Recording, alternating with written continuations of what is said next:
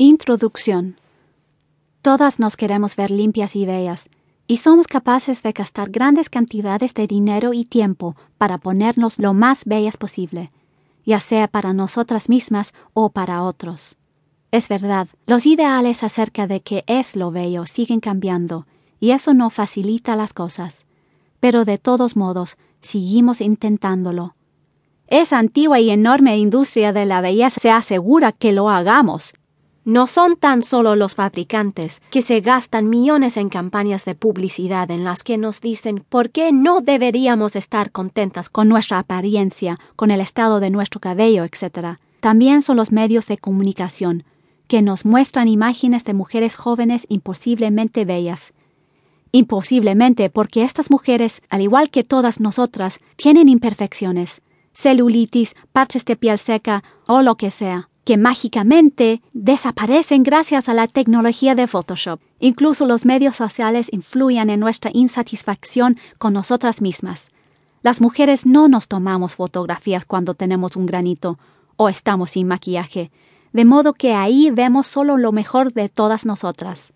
Tratando de alcanzar estos ideales, usamos montones de productos para el cabello, el rostro y el cuerpo. No hay nada de malo en ello, y este no es un libro que te vaya a aconsejar que dejas de afeitarte el vello de las axilas y que no usas cosméticos, aunque por supuesto que puedes hacer eso si lo deseas. Es tu decisión. Pero podría haber algo malo en los productos que usamos. De hecho, me corrijo. Si estás usando los productos convencionales que fabrican las grandes compañías, hay algo malo en ellos. Pueden hacerte daño a ti, le hacen sin duda daño al medio ambiente y podrían estar dañando a las personas que manufacturan las materias primas o los productos terminados. En este libro te mostraré algunos de los problemas que tienen los productos convencionales de belleza respecto a sus contenidos y a la manera en que son vendidos. Sin embargo, no tendría por qué ser así, y este no es un libro negativo. Es acerca de tomar el control y escoger eco-alternativas que sean mejores para ti y para el mundo en que vivimos. Algunas de estas son cosas fabricadas comercialmente, pero la diferencia es que estas compañías son, en general, pequeñas y éticas, sin accionistas que sean su primera prioridad. Sí, están ganando dinero, pero desde un lugar que considera tu salud y la salud del planeta junto con sus ingresos anuales y voy a darte recetas para fabricar tus propios productos.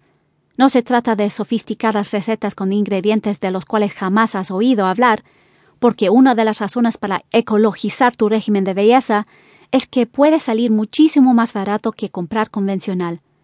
Por el contrario, estarás usando ingredientes que puedes comprar fácilmente en el almacén del barrio, si es que no están ya en tu armario. Al leer sobre estos temas, te estás informando mejor. No se trata solamente de los productos de belleza, también se trata de hacer elecciones más saludables en otras áreas y empoderándote tú misma en el proceso. Tú tomas decisiones en todas las áreas de tu vida acerca de lo que vas a comprar y usar. Si estás ecologizando un área, eso te da el conocimiento y incentivo para hacerlo en el resto.